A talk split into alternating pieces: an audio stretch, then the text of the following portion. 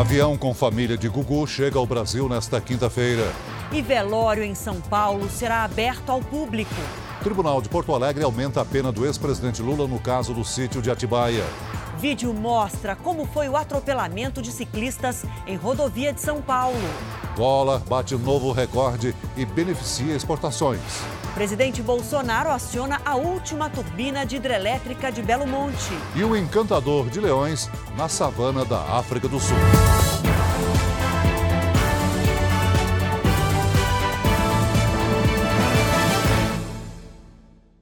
Oferecimento Bradesco. Abra sua conta sem tarifa pelo app.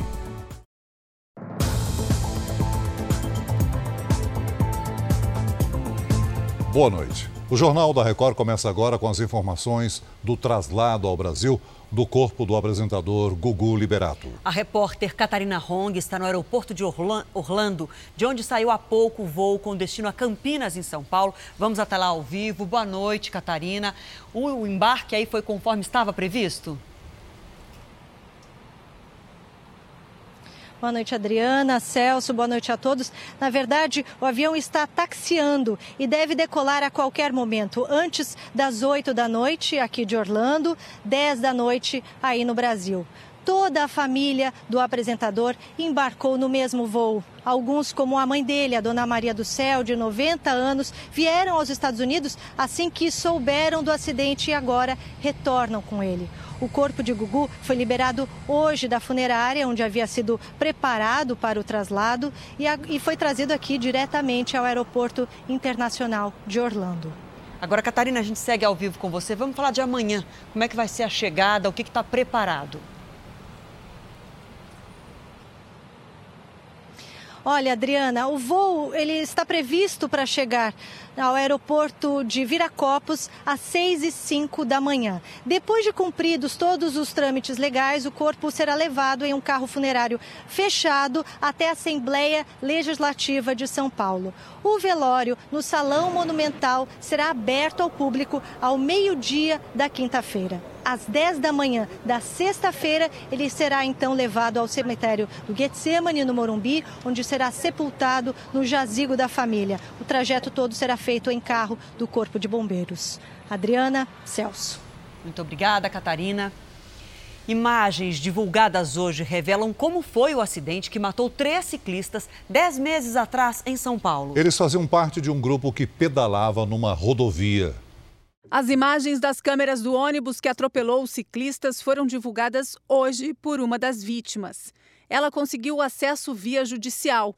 No acidente morreram três pessoas. O acidente foi aqui na rodovia dos Bandeirantes, já no perímetro urbano, na zona oeste de São Paulo. Os ciclistas andavam pela faixa da direita quando o ônibus se aproximou. A Letéia era uma das ciclistas e diz que eles estavam na pista porque desviaram de um carro parado no acostamento. A legislação de trânsito permite que a gente trafegue pelo acostamento da estrada e, havendo obstáculo, a gente pode vir para o bordo da pista e fazer essa ultrapassagem e retornar para o acostamento. E foi o que aconteceu. As imagens mostram que o motorista tinha a faixa da esquerda livre. Este é o último carro que passa por ele antes do atropelamento. O grupo pode ser visto numa reta, quando o ônibus está a 86 km por hora. Mostramos o vídeo para um perito. Ele sincronizou as duas imagens e concluiu que, desse momento até o instante do impacto, se passam nove segundos. Não dá para ter certeza se nesse tempo ele teria como ter reagido ou não, porque varia da percepção de pessoa para pessoa do que está acontecendo no entorno. Então não dá para dizer que ele, que ele não reagiu porque ele, porque ele não percebeu tem outras variáveis envolvidas. O motorista não tenta frear, mantém a velocidade constante e bate a 85 km por hora. José Luiz do Carmo, o motorista, disse para a polícia que os ciclistas se deslocaram abruptamente na direção da pista onde trafegava o ônibus. A impressão que dá é de que o motorista não viu o que estava fazendo, ele estava desatento por algum motivo, ele não viu os ciclistas e ele foi atropelando e atropelando e passando por cima sem nenhuma reação. Os advogados da aviação, que é dona do ônibus, disseram que o motorista tentou reduzir a velocidade, frear e desviar dois ciclistas. O motorista responde por homicídio culposo quando não há intenção de matar e continua trabalhando na empresa. Operações policiais por todo o Brasil tentam frear o crescimento dos índices de violência contra a mulher. A Operação Marias recebeu esse nome em referência à Lei Maria da Penha. No Rio de Janeiro, policiais de 14 delegacias participaram da operação.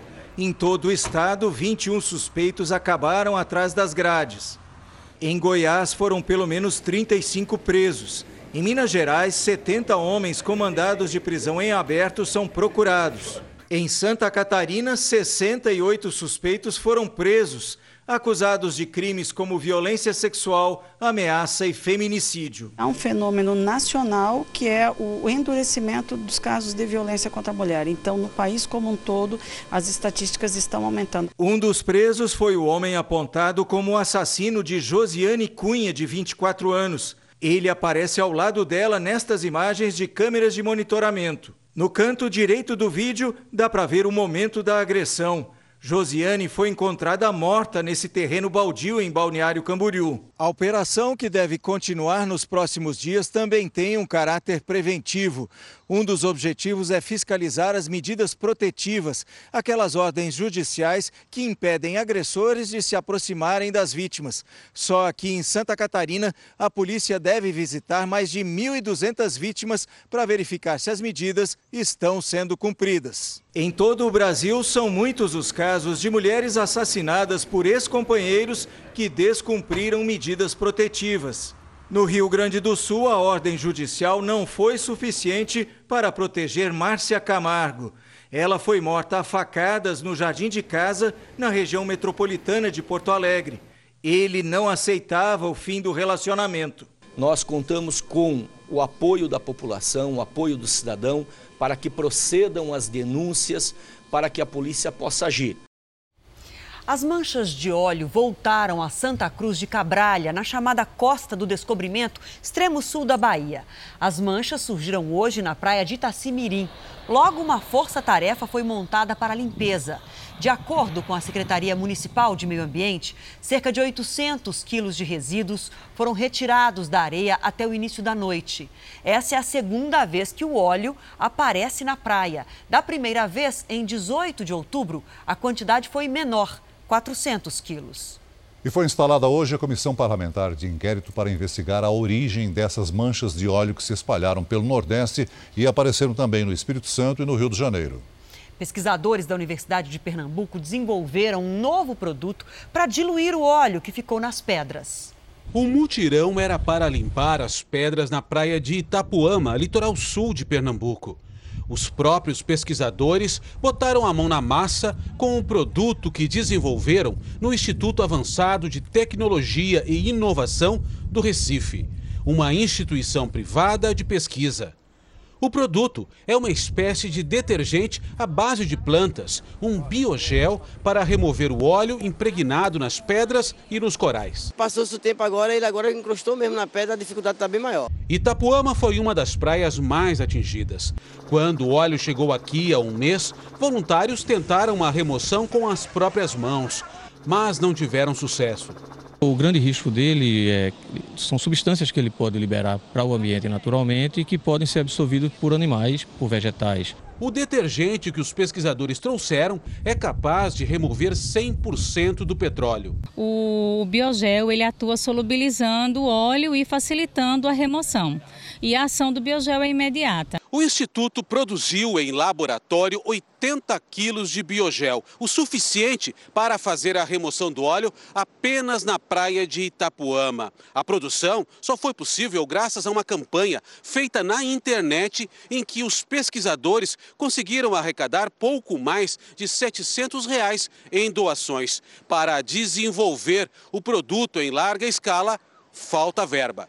Em Pernambuco, mais de 1.500 toneladas foram retiradas das praias. Mas o problema persiste em algumas áreas, principalmente em mangues e em rochas. Hoje, o Ministério da Ciência lançou o programa Ciência no Mar que prevê o financiamento de pesquisas relacionadas aos impactos do derramamento de óleo no litoral. O dólar bateu hoje novo recorde e fechou o dia valendo R$ 4,26, com alta de 0,45%. Com isso, em novembro, a moeda americana já acumula alta de 6,2%. É, o aumento do dólar tem impacto no preço dos combustíveis, nas viagens para o exterior, no valor dos produtos importados ou que levam itens comprados com a moeda americana. Parece ruim por esse lado, mas há setores no campo e na cidade que comemoram essa alta. Ela pode, inclusive, gerar empregos. Para os pecuaristas, o aumento do dólar veio na hora certa. As exportações de carne cresceram 10% de janeiro a outubro, em grande parte para atender o mercado chinês. Com esse aumento de exportações e um câmbio mais forte, os frigoríficos, que são quem nos compram é, os bois, quando eles exportam, eles têm uma remuneração melhor e acaba pela competição natural entre eles, pagando mais o produtor. O momento também é bom para indústrias exportadoras. Desde 2014, esta empresa faz negócios fora do Brasil. Os produtos à base de pimenta que saem da cozinha industrial já são vendidos em 11 países. No ano que vem, a empresa vai participar de sete feiras internacionais. E com a alta do dólar, os produtos ficam mais baratos lá fora, o que aumenta a chance de conquistar novos clientes em outros países. Pode crescer também o volume de vendas nos mercados para onde a indústria já vinha exportando. Esse dólar só veio a agregar, porque agora somos mais competitivos em preço, tá certo? E também somos mais competitivos em relação em, na, na visão do mercado internacional. Nosso preço está mais barato. Ao mesmo tempo, no mercado interno, os produtos feitos aqui levam vantagem, porque os importados ficam mais caros. Esta economista diz que o câmbio no patamar atual também pode ser um estímulo para investimentos estrangeiros em atividades produtivas no Brasil. O Brasil crescendo mais no ano que vem, é, e nesse ambiente de reformas, é possível que o investidor olhe para as oportunidades de investimento no Brasil e acabe se sentindo mais atraído, justamente porque em dólar esses investimentos ficam mais baratos. Para a Confederação Nacional da Indústria, a desvalorização do real é positiva para o setor, desde que o câmbio fique estável. As empresas mais vão vender mais, tanto para exportação como para competir com os importados aqui dentro. Isso, se elas vão aumentar a produção, vão necessitar de mais trabalhadores, vão contratar mais. Isso tem um impacto positivo no emprego. Ao invés de guardar no bolso essa diferença, a gente vai aumentar o volume. Vamos repassar, vamos contratar, vamos ampliar. Eu acho que é isso que a gente precisa. Olha, informação importante para o seu bolso. O Conselho Monetário Nacional aprovou uma resolução que estabelece um limite de 8% ao mês para os juros do cheque especial. Essa medida vale a partir de janeiro de 2020. Segundo o Banco Central, a intenção é reduzir o custo do mecanismo, que é muito usado por pessoas de menor poder aquisitivo. Atualmente, como a gente sabe, não há limite para os juros do cheque especial.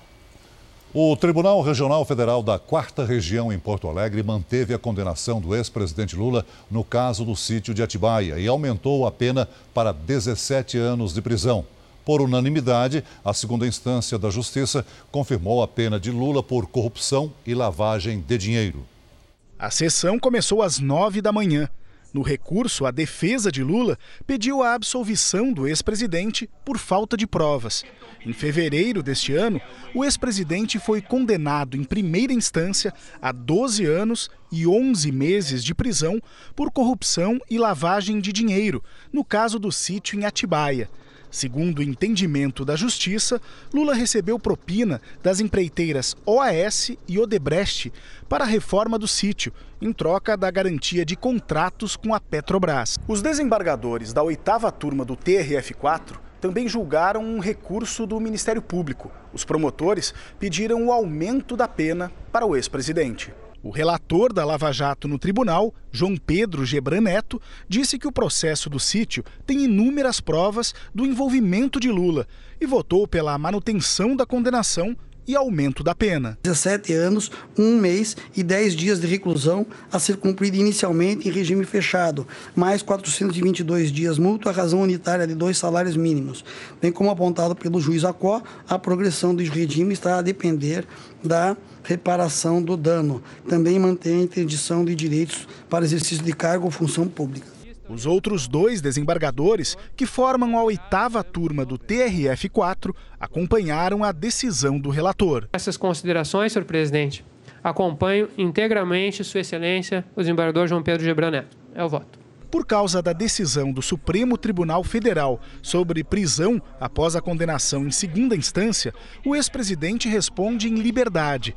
A defesa de Lula vai recorrer. Que o julgamento feito hoje aqui eh, me parece uma espécie eh, de retaliação, não só pelo fato da defesa eh, questionar legitimamente a legalidade do processo, mas também em relação às decisões que a Suprema Corte é, é, vem adotando e que deveriam é, ser o norte para todo o sistema de justiça.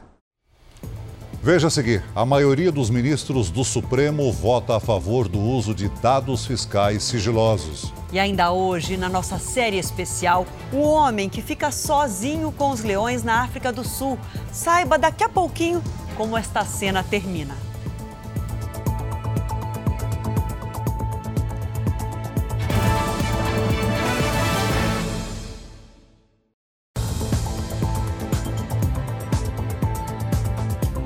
Presidente Jair Bolsonaro acionou hoje a última turbina da hidroelétrica de Belo Monte, no Pará. Agora a usina passa a funcionar com 100% da capacidade e vai abastecer 60 milhões de pessoas nas regiões Norte, Nordeste e Sudeste.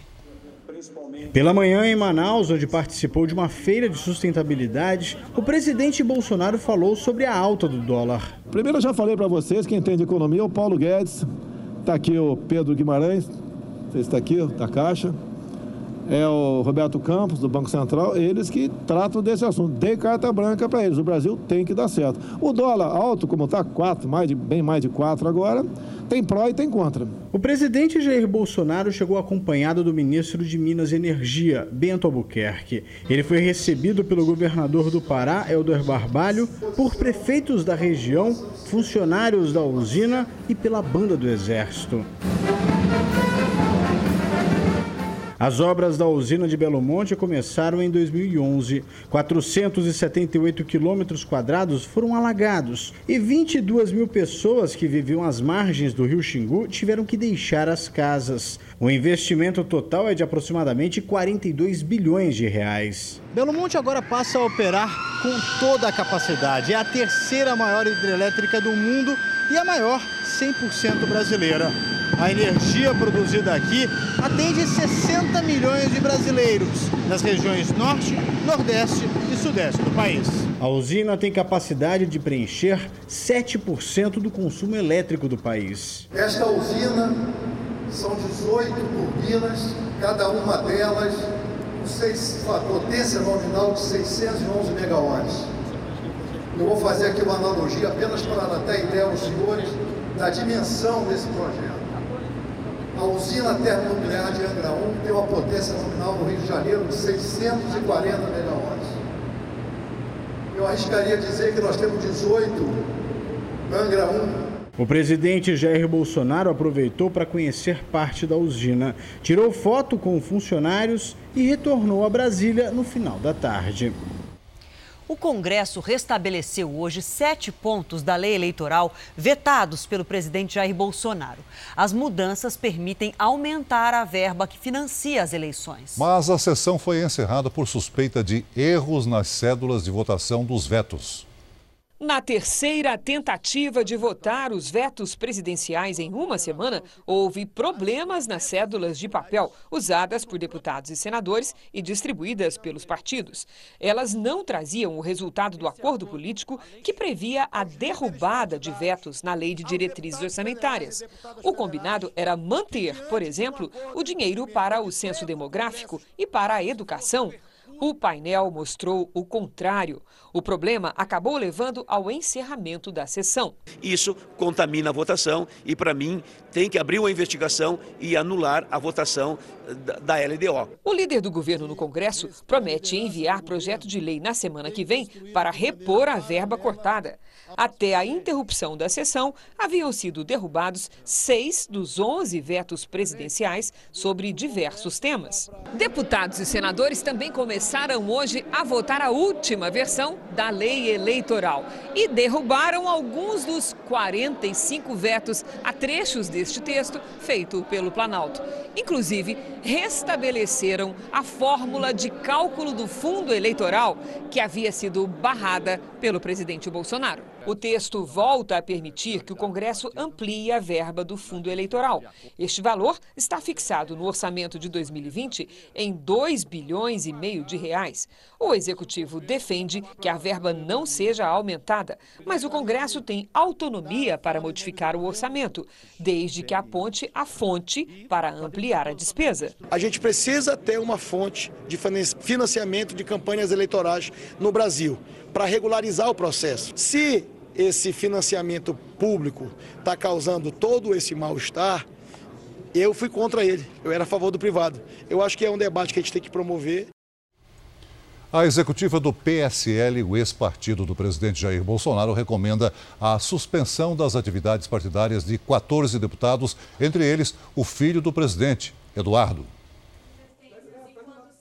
A executiva do PSL se reuniu na sede do partido em Brasília. Foram recomendadas as suspensões de 14 parlamentares, entre eles o líder do PSL na Câmara dos Deputados, Eduardo Bolsonaro, e o líder do governo, Major Vitor Hugo. O argumento para a suspensão é o comportamento dos parlamentares que fizeram críticas ao partido e aos dirigentes.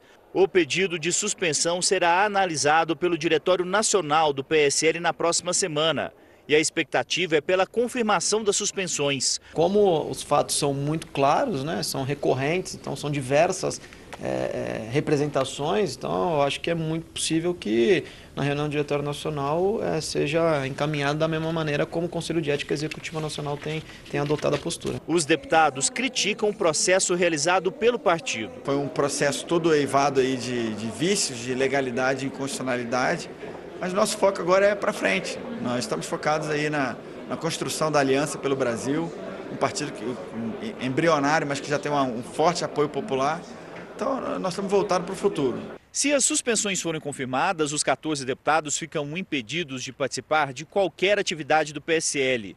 Isso significa até que os aliados de Luciano Bivar, presidente da sigla, podem trocar o líder do partido na Câmara dos Deputados já que passariam a ter as assinaturas da maior parte da bancada apta a atuar pelo partido. A situação deve permitir que seja retirado da função o filho do presidente, o deputado Eduardo Bolsonaro. Desde muito tempo, né, antes mesmo de, de muitos fatos terem acontecido, os deputados começaram a ser trocados de comissão sem qualquer tipo de fundamentação, deputados ligados ao presidente Jair Bolsonaro. A gente não quer um partido orientando contra o presidente Bolsonaro. A partir de segunda-feira, nosso encontro é mais cedo. Às 7h45 da noite. Os principais fatos do Brasil e do mundo. Informação com a marca de credibilidade do jornal em que você confia. Agora em um novo horário, de segunda a sábado, às 7h45, logo depois do Cidade Alerta. Jornal da Record. Veja a seguir: a Petrobras reajusta o valor da gasolina nas refinarias e o preço do litro se aproxima dos R$ reais. E na nossa série especial, como este homem consegue ficar tão perto dos felinos? Descubra os segredos do encantador de leões.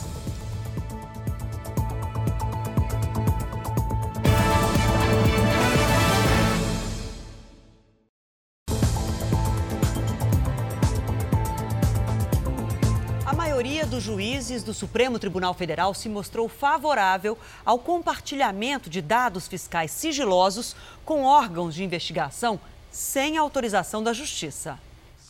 O julgamento foi retomado com o voto do ministro Edson Fachin a favor do compartilhamento total de dados da Unidade de Inteligência Financeira, o antigo COAF, e da Receita Federal com órgãos de investigação. É constitucional o compartilhamento tanto pela UIF dos RIFs quanto pela Receita Federal da íntegra do procedimento fiscalizatório que define o lançamento do tributo com órgãos de persecução penal para fins criminais que deverão manter o sigilo das investigações. O ministro Luiz Roberto Barroso seguiu o mesmo pensamento, mas pontuou que os pedidos de informações devem ser formais. Não há espaço para pedidos informais, curiosidade, bisbilhotice e muito menos perseguição. Eu acho que nessa vida ninguém deve ser perseguido, nem ninguém deve ser protegido. Até agora, os ministros se posicionaram a favor de que a Receita Federal envie todos os dados para investigadores, o que contraria o voto do relator e presidente do STF, Dias Toffoli, que limitou as informações do órgão. Outra divergência que Toffoli terá que enfrentar será a inclusão, por conta própria, dos dados do antigo COAF no julgamento. A ministra Rosa Weber foi a primeira a excluir o tema do voto. O objeto da repercussão geral em julgamento se limita ao compartilhamento de dados pela Receita Federal com as autoridades públicas responsáveis pela persecução penal, Ministério Público e Polícia Judiciária. Não engloba, com o devido respeito, em absoluto, o COAF, atual UIF, órgão público com competência distinta, regime de atuação apartado e voltado a finalidades que não se confundem com as da Receita Federal. O ministro Luiz Fux foi o último a votar e formou o quinto voto pelo compartilhamento total de dados para investigações penais. Ainda faltam os votos de cinco ministros. O julgamento será retomado amanhã. O dia seguinte ao temporal que deixou a capital baiana no meio do caos foi de calcular as perdas. 900 pessoas tiveram que deixar as casas. Em algumas comunidades, as aulas foram suspensas. As escolas viraram abrigo para famílias que perderam tudo. Só esta escola, no Alto da Terezinha, na região suburbana, abriga 25 famílias. Os funcionários estão de plantão para prestar apoio aos desalojados. Segundo a Defesa Civil, quase 900 pessoas estão em abrigos, casas de parentes e vizinhos.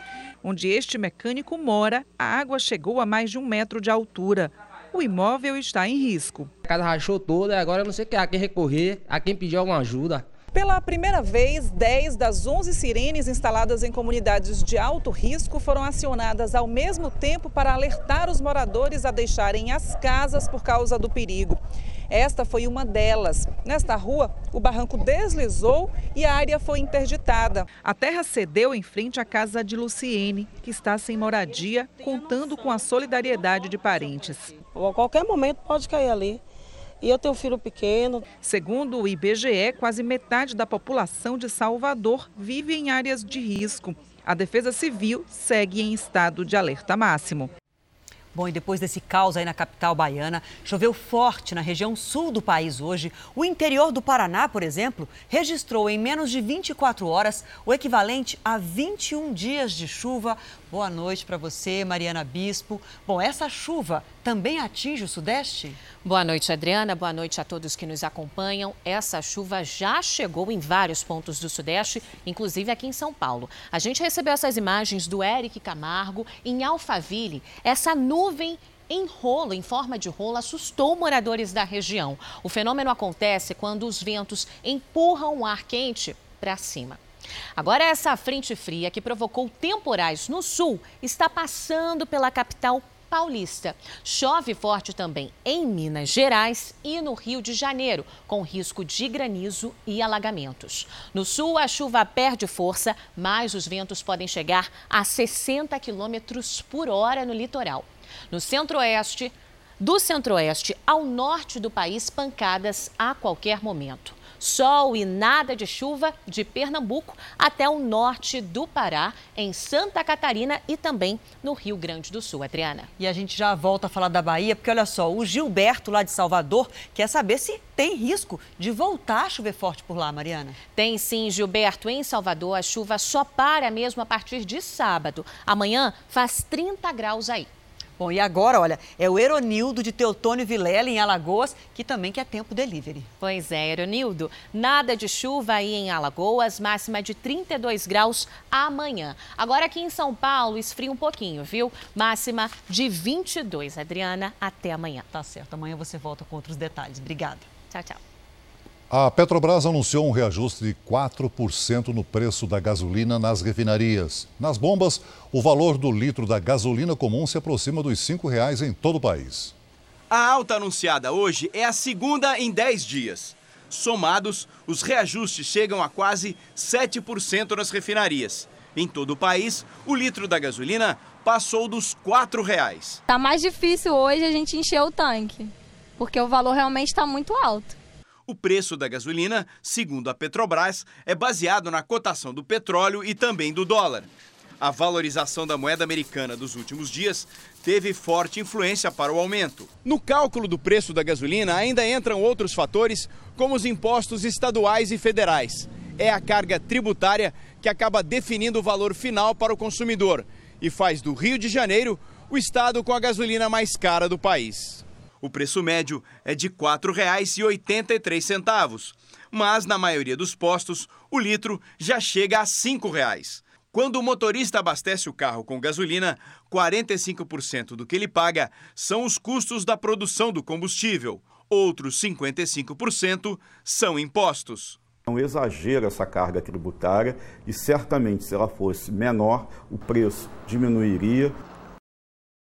Durante a gravação de um filme em um batalhão do Corpo de Bombeiros do Rio de Janeiro, artistas que participavam de uma cena foram ofendidos em comentários racistas e homofóbicos numa rede social. E as ofensas partiram dos bombeiros. A atriz Cacau Protásio está à frente da cena. A tropa, formada por bailarinos, começa a dançar. Todos estão fardados para gravar um filme. As cenas são gravadas em um batalhão do Corpo de Bombeiros e despertaram uma série de ofensas entre os bombeiros em grupos de rede social. Mensagens racistas e homofóbicas circularam em áudios. Meta aquela gorda preta, filha numa farda de bombeiro, uma bucha de canhão daquela, um bando de bailarino entendeu, meu irmão? Quebrando até o chão, as gravações aconteceram no último domingo aqui na sede do Corpo de Bombeiros, no centro do Rio. Tudo foi autorizado e aprovado pelo Comando Geral do Batalhão. Mas, de acordo com um dos áudios vazados em trocas de mensagens, o comandante voltou atrás. O desabafo da atriz foi postado em uma rede social. Eu sei que eu sou uma pessoa forte, mas ouvir tudo isso de um ser humano, porque querendo ou não, ele é um ser humano, é horrível, é muito triste. E como uma pessoa que veste uma farda tão linda é, tem essa postura? Para essa defensora pública, os bombeiros podem ser responsabilizados por racismo e injúria racial. É muito importante, inclusive, para a dignidade da corporação e dos demais servidores do Corpo de Bombeiros que esse fato seja punido e tratado com a devida, com devido rigor. O Corpo de Bombeiros informou que vai identificar e apurar a conduta dos supostos envolvidos. As produtoras do filme se solidarizam com a atriz e entendem que esta não é a postura da corporação, e sim a opinião isolada de alguns presentes no dia das filmagens. A estimativa é de que 20 mil leões selvagens ainda vivam soltos no continente africano. Parece muito, né? Mas olha só, esse número caiu pela metade nas últimas duas décadas. Hoje você vai conhecer um homem que luta para proteger esses animais dentro de um santuário na África do Sul. Ele é o encantador de leões.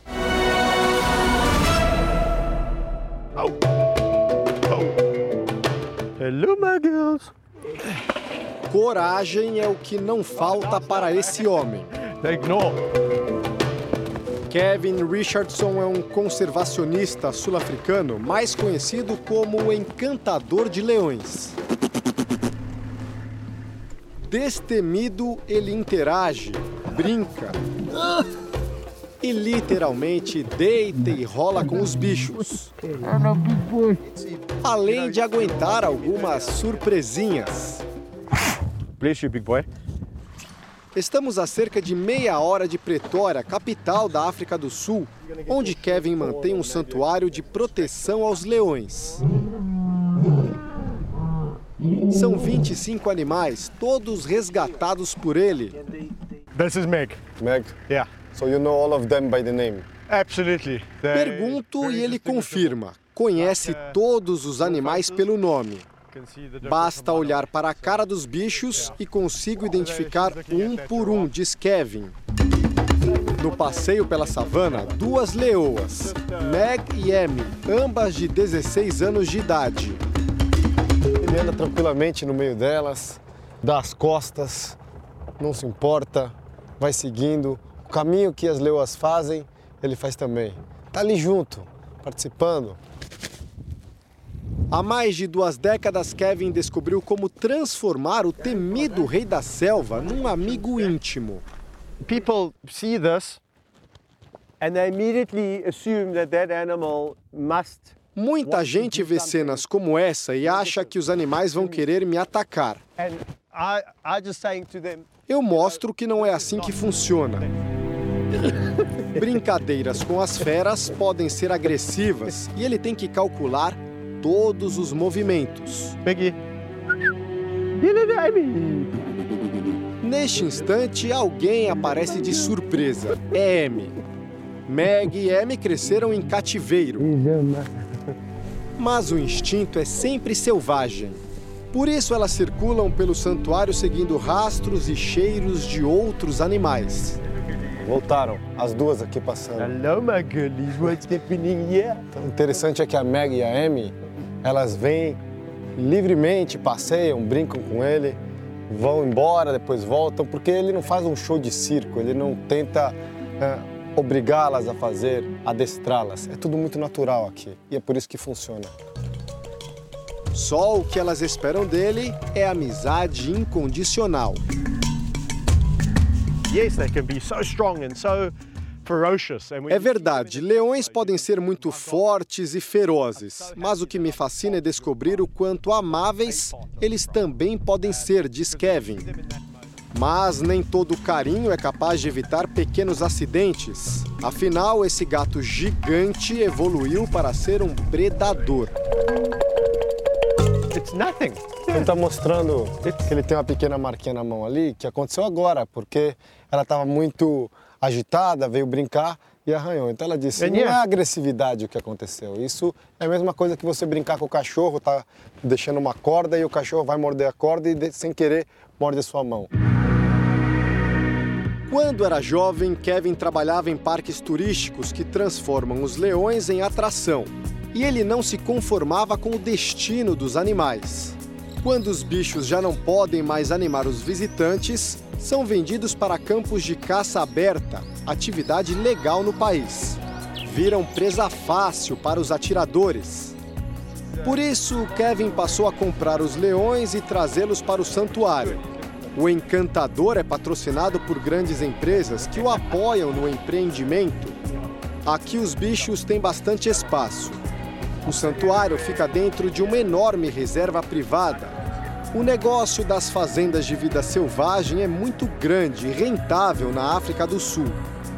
São 20 milhões de animais em parques privados contra 6 milhões em parques públicos. Olha lá, a Meg vindo ali.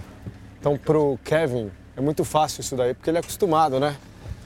Ele sempre foi um encantador de leões e leoas. Pra gente, o bicho passa tão pertinho assim, dá uma adrenalina no coração.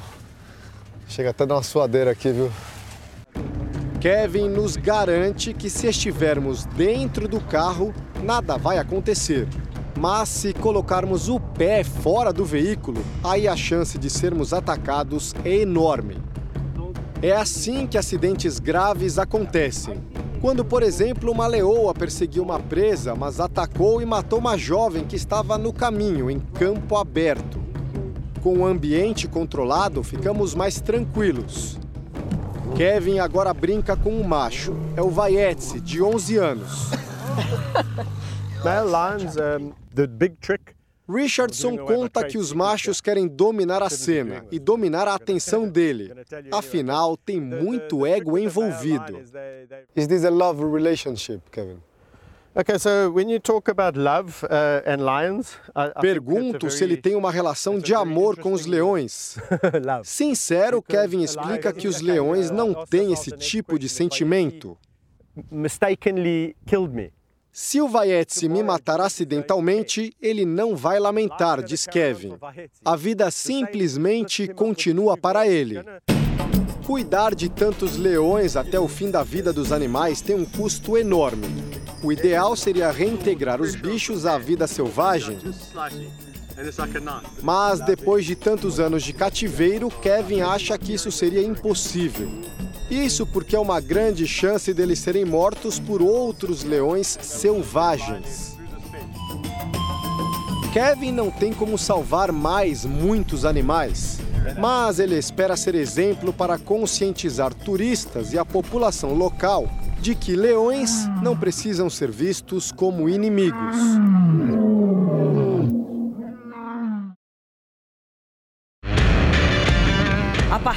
Segunda-feira, nosso encontro é mais cedo. Às 7h45 da noite.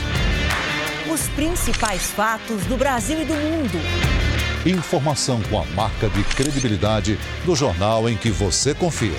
Agora em um novo horário, de segunda a sábado, às 7h45, logo depois do Cidade Alerta. Jornal da Record.